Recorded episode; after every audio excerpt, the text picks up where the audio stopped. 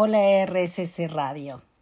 Y hoy les dedico un hola muy especial, un hola con enorme gratitud, a gratitud a las infinitas posibilidades disponibles en nuestra vida, en la mía en particular y en la de ustedes.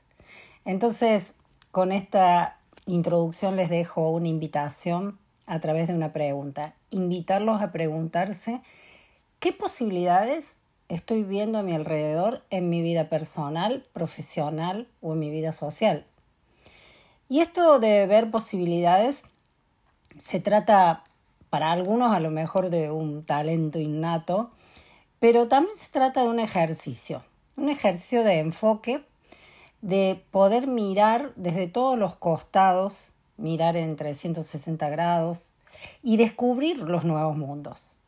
Ver posibilidades es un poco tener eh, coraje, poner a prueba nuestro coraje.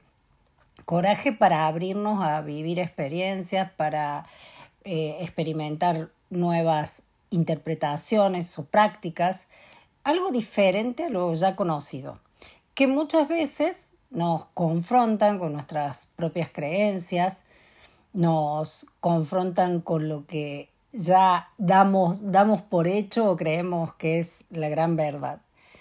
Hay mucho que se escucha hablar de creencias limitantes. Creencia limitante es un, un, concepto que se repite y es justamente eso.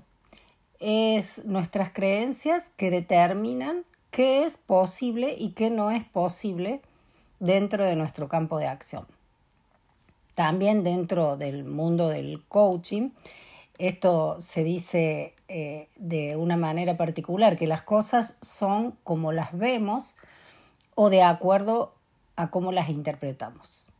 Es como que el mundo que vemos es una, sería una construcción, una consecuencia de un relato particular o de una conversación interna individual.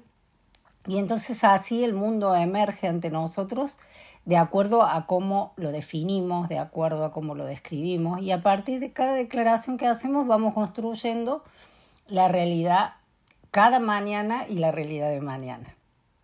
Entonces, ¿para qué viene esta introducción con esta pregunta?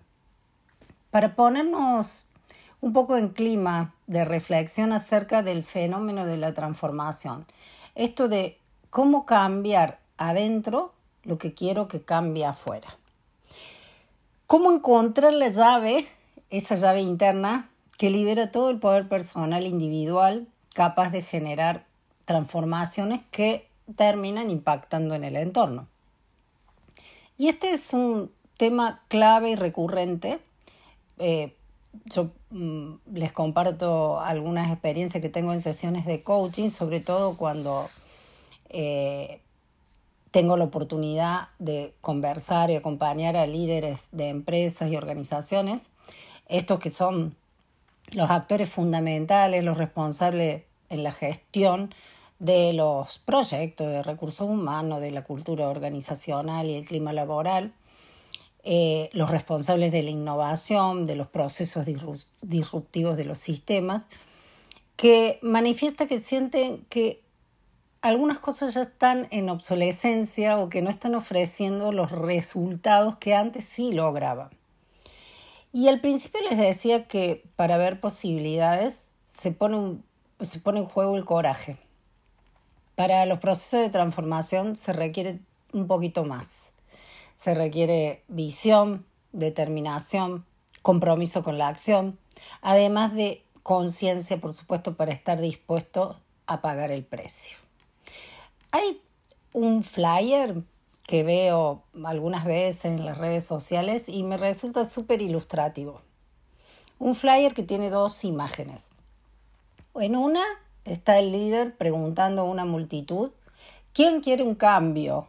Y todos responden con las manos hacia arriba, yo, yo quiero un cambio. Y en la imagen siguiente, el mismo líder les pregunta, ¿y quién quiere cambiar? Y ahí la imagen cambia porque son pocos los motivados que levantan la mano. Y eso de verdad que invita a la reflexión, porque es algo que se replica en la realidad. ¿Cuántas veces nos pasa que operamos desde nuestra ilusión. Diría que hasta desde una cuota de ingenuidad de pensar que un fenómeno externo súper extraordinario va a suceder. De un momento a otro y ahí todo se acomoda, se va a acomodar de manera exacta a cómo concebimos el mundo, a cómo pensamos que debería ser la existencia, las relaciones, las oportunidades y demás. Mi nombre es María Soledad Ula, soy coach organizacional y te invito a seguir conectado en el próximo bloque para escuchar cosas buenas en RSC Radio. Segundo bloque, infinitas posibilidades y yo sigo acá súper motivada con este asunto de la transformación personal y colectiva. Cuando puedo ver y experimentar en la realidad la transformación en cada cliente, en cada director, gerente, emprendedor o líder de equipo con los que trabajo. Eh, particularmente me entusiasma y vivo cada proceso con la misma pasión y compromiso que veo en ellos. Ni hablar cuando logran sus resultados. ¡Wow! Me siento parte del equipo. Y esto es un claro ejemplo del impacto que genera la transformación personal o individual en el entorno. Cada vez que, en este caso, un cliente se siente realizado, eh, se transforma, se siente satisfecho con sus logros, yo siento que también me transformo con ellos.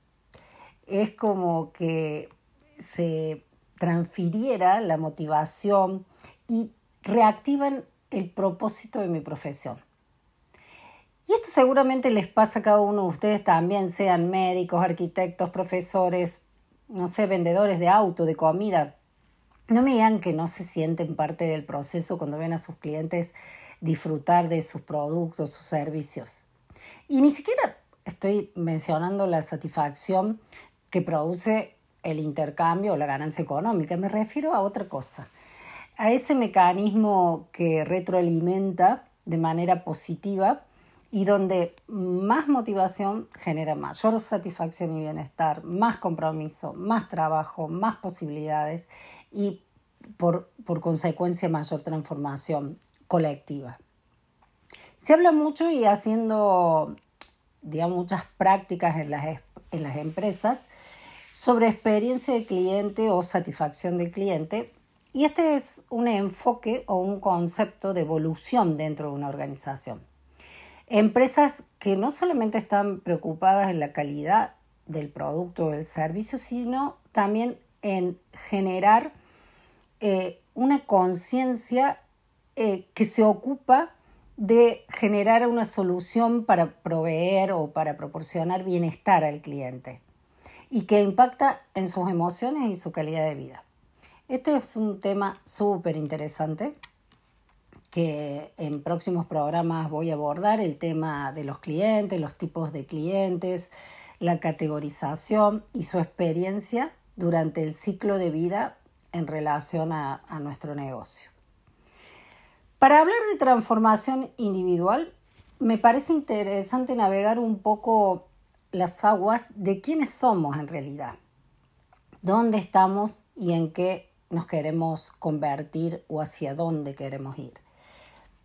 Y para eso eh, creo que es tomar una decisión de hacer un stop, como si fuera un acto de conciencia o de decisión de parar para observar.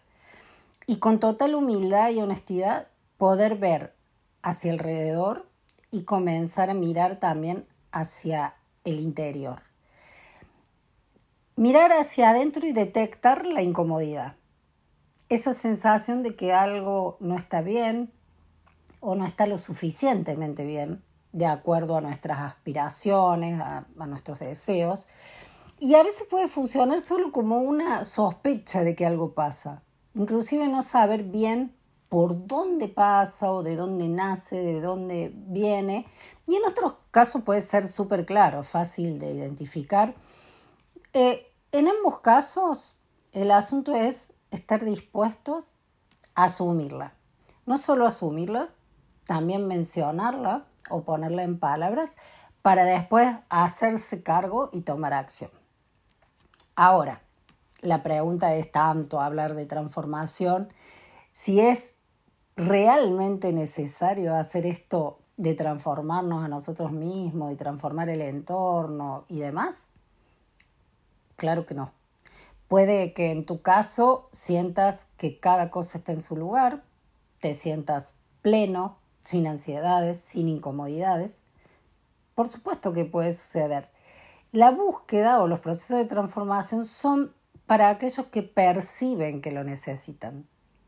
Inclusive algunas personas sin percibir ninguna incomodidad en particular tienen como una intuición como que algo les dice que hay algo más que pudieran conocer, hacer o, vivir. Eh, lo pongo en el plano, a la transformación lo pongo en el plano realmente de lo aspiracional. Dentro del dominio de la realidad, aquí ahora, en el presente, somos sujetos inmersos en, eh, inmersos en un contexto, somos el resultado de una educación que durante años nos fue adiestrando y también me atrevo a decir que nos fue atrapando en un sistema de creencias sin juzgar ni bien ni mal.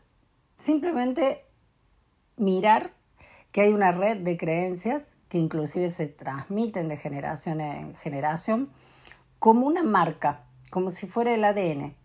Hasta pueden hacernos sentir que es así, que las cosas son así, que no pueden ser de otro modo, porque es lo que me dijeron y hasta dónde durante todo este tiempo me animé a explorar.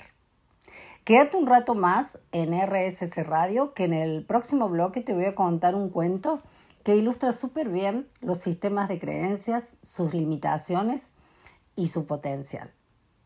Quédate con nosotros. Y después de la música tan linda de esta radio, acaba el cuento que les prometí. Es un cuento muy simple y muy claro de cómo funcionan las creencias de nuestra educación y la influencia de los entornos sociales y culturales en la modelación de nuestros esquemas mentales, emocionales y en este caso creativo. Es un relato que escuché en estos días de un escritor español, Borja Vilaseca, eh, consultor especializado en desarrollo humano y liderazgo. Y bueno, siempre es bueno mencionar la fuente. Borja compartió este cuento, yo voy a intentar reproducirlo sin desvirtuar el mensaje, quizá el relato no sea exacto, pero ahí va. Un niño que tendría unos siete años estaba en el colegio y la maestra dice, hoy vamos a dibujar. El niño todo entusiasmado y feliz se pone a dibujar un, un superhéroe, luchando contra sus archienemigos, le puso colores, destacó detalles y volcó toda la expresión en un dibujo en pocos segundos. La maestra se acerca y le dice, ¿qué haces? El niño dice, estoy dibujando. Pero yo no he dicho que vamos a dibujar todavía. Ah, Perdón, perdón, maestra, dice el niño. Y la maestra dice, hoy vamos a dibujar flores. El niño toma otra hoja en blanco y claro, flores. Comienza a dibujar muchas flores de muchos colores súper vibrantes. Y la maestra se vuelve a acercar y le dice, no, no, no, no te apresures. Aún no he dicho qué flor vamos a dibujar. La maestra se dirige al pizarrón y dibuja una flor de color rojo con seis pétalos y un tallo verde con dos hojas. Inclusive les indica las formas, los acompaña para, los dirige en cómo realizar los trazos, la técnica y demás. Los niños comienzan a dibujar la flor lo más parecida a lo que la maestra dibujó en el pizarrón y cuando el niño dibujaba algo que no se parecía a la flor de, la pizarra, la maestra, con mucha buena intención, con mucho amor, eh, cariño, lo asistía para borrar y volverlo a intentar. Pasaron unos años y la familia del niño se tuvo que trasladar de ciudad, mudar por trabajo de uno de los padres y por lo tanto el niño eh, comienza a asistir a otro colegio. Y en ese otro colegio, ya más grandecito, el niño la maestra dice, hoy vamos a dibujar. El niño se queda paralizado esperando las instrucciones. La maestra se acerca y le dice, ¿qué pasa? Dibuja, dibuja. Y el niño pregunta, maestra, ¿qué es lo que tengo que dibujar exactamente? Y la maestra le dice lo que vos quieras, lo que a vos te guste, del color que más te guste. Y el niño seguía sin poder dibujar. Y dice, pero es que no se me ocurre nada, maestra. Y la maestra dice, pero dibuja cualquier cosa, lo primero que se te ocurra, algo que conozcas, algo que recuerdes. Y el niño dibujó. Dibujó una flor roja de seis pétalos con un tallo verde con dos hojas. Esta historia me encantó y solo ilustra el impacto de la educación o del entorno sobre el potencial creativo. La primera maestra amorosamente quería enseñarle a sus alumnos a dibujar una flor perfecta. No hay nada malo en eso, solo que le estaba mostrando una sola flor, una flor específica de determinada forma y color. Y así todo, así con lo que escuchamos, nos enseñaron o vivimos en el mundo de lo posible. Entonces, detenernos a reconocer todo lo que aprendimos como gran verdad y entender cómo opera en nuestros resultados, ahora en el presente, es fundamental para dar un gran paso. Y aquí viene esto de ser valiente, que les comentaba, les decía, de tener coraje es atrevernos a desafiar todas las verdades que llegaron desde afuera, animarnos a desaprender o desapegarnos de algunas sentencias que nos resultan hoy improductivas. Y a nosotros, y que probablemente funcionaron muy bien o fueron de gran utilidad en su momento o para otros en otros contextos de desarrollo evolutivo y cultural. Y con todo este bagaje sociocultural educativo, preguntarnos qué de todo eso que tengo disponible quiero conservar. Hay muchos aprendizajes súper valiosos que podemos transferir como herramientas del pasado provenientes de la educación en nuestra realidad presente. Y una vez, de, y una vez hecha esta pregunta, pasar a la siguiente pregunta. ¿Qué de todo eso elijo eliminar? ¿O qué puedo modificar? ¿O cómo lo puedo mejorar? ¿Qué voy a agregar, sumar como sello propio? ¿Qué, que proviene de la propia identidad? Eso que realmente va alineado con tu ser y tu propósito. Y hasta acá solo una aproximación o un acercamiento al tema de la transformación personal, porque a partir de identificar nuevas posibilidades puede abrirse un mundo infinito, como el nombre de este programa, infinitas posibilidades. Y de todo lo que aparece, el desafío está también en aprender a elegir y esto está relacionado a programas anteriores que si quieren pueden escuchar en los podcasts de Spotify, que les compartía mi mirada sobre el impacto de la toma de decisiones, el tiempo y la velocidad para tomar decisiones que determinan nuestro, nuestro futuro. También hablé de los hilos, ¿no? Entonces, ante tanta posibilidad, ¿a qué le digo que sí y a qué le digo que no? Por eso también es tan importante la visión en la vida de las personas y en el desarrollo de las organizaciones. Definir qué es específicamente lo que quiero lograr o ser, con qué valores lo voy a transitar, cuándo, con quién, poder trazar un mapa con nuestra mente a donde están todos los elementos presentes en juego, darle orden, sentido, coherencia, establecer un plan con acciones definidas sistemas de autoevaluación y autoobservación para hacer ajustes o rediseños si fueran necesarios. ¡Wow! Es impresionante cómo se pasan los minutos con este tema. Espero que lo estén disfrutando tanto como yo. Ahora hacemos una pausa para volver en pocos minutos a conectar con RSS Radio con las infinitas posibilidades de nuestro potencial interior.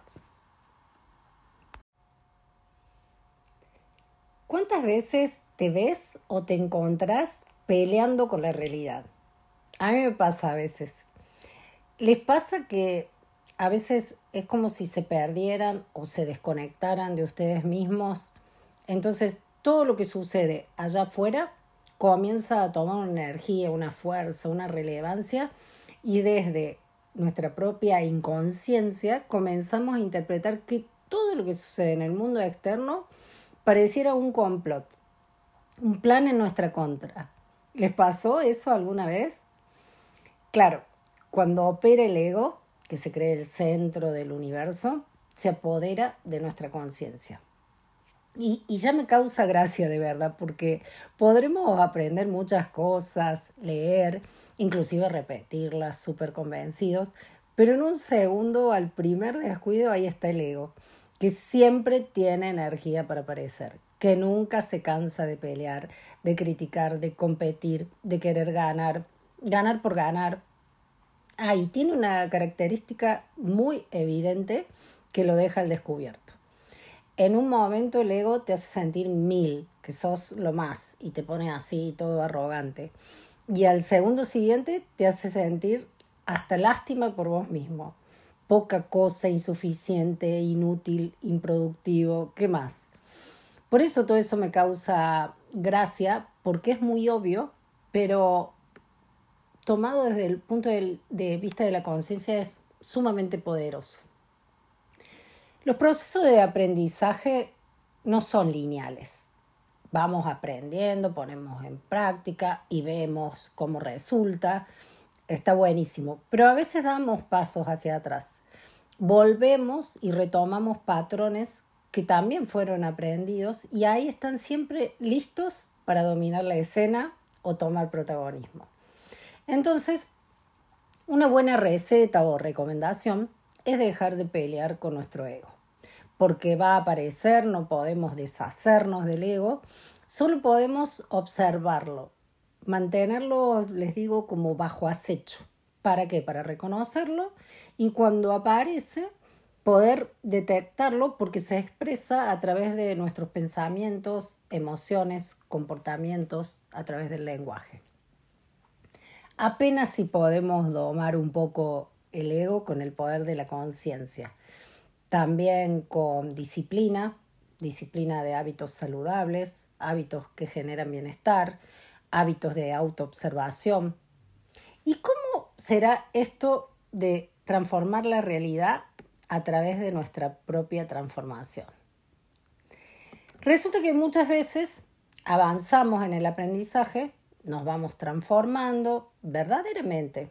Vemos, como les decía, que funciona, que tenemos resultados satisfactorios, tenemos mayor bienestar. Entonces la motivación va aumentando.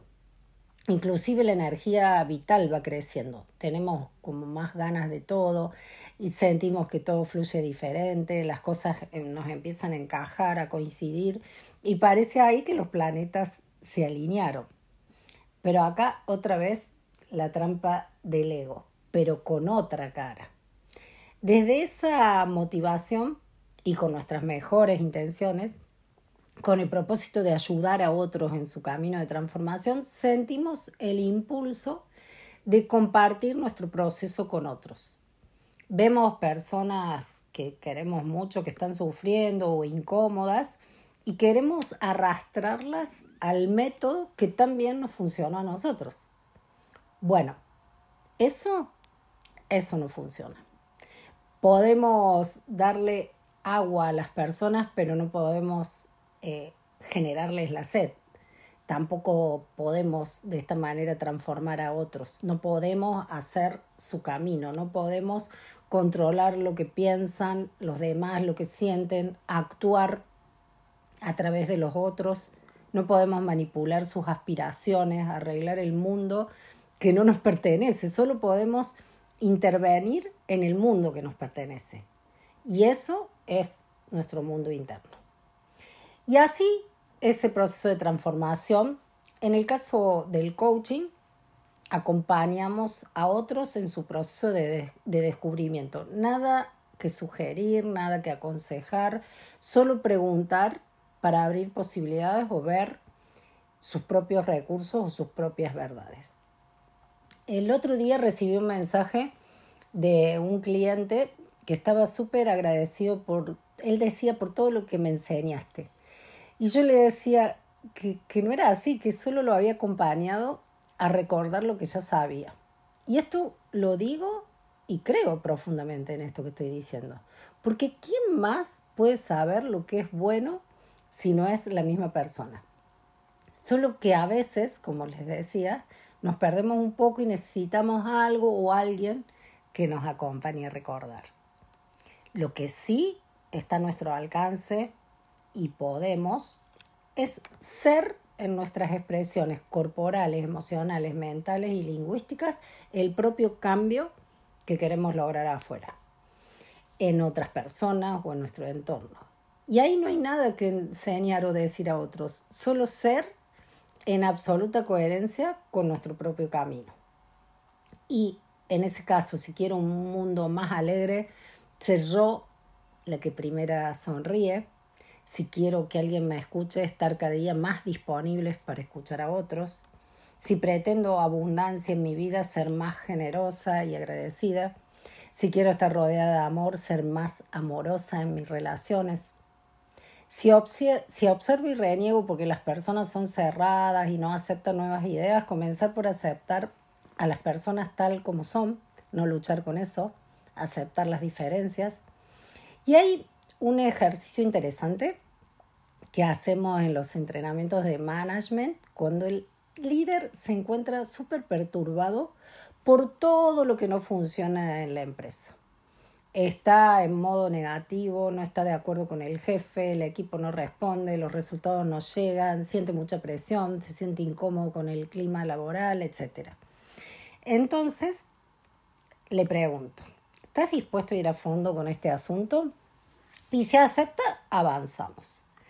Entonces, le digo, percibo que no estás alcanzando a ver todos los aspectos negativos que como si te estuvieras quedando corto. ¿Te animas a escribir, a hacer una lista, pero criticando más en detalle todo lo que no funciona, lo que está mal del jefe del equipo, del clima laboral, bien libre, que pueda eh, con total honestidad decir todo lo que ve que no funciona o no le gusta.